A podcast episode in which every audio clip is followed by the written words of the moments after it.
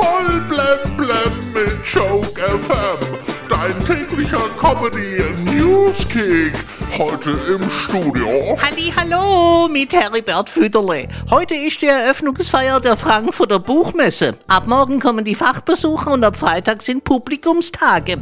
Im letzten Jahr gab's die Buchmesse nur online. Für viele ist online die schönste Form, Bücher zu konsumieren. Als Verfilmung auf Netflix. Als Gastland der Buchmesse ist Kanada. Spontan könnte ich jetzt keine kanadischen Schriftsteller nennen. Die sind mir so unbekannt.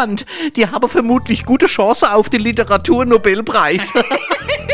Katrin Göring-Eckardt soll Bundestagspräsidentin werden. Zwei Dinge qualifizieren sie für den Job. Sie hat ein Talent zum Reden und absolut kein Humor.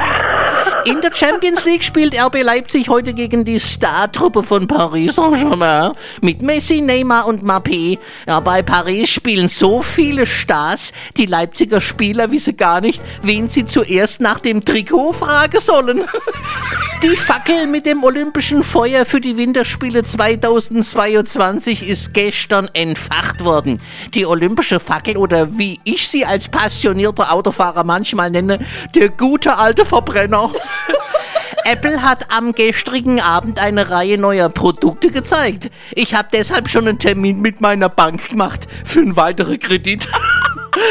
Ach ja, Diesel ist an der Tankstelle so teuer wie noch nie zuvor. Diesel ist so teuer.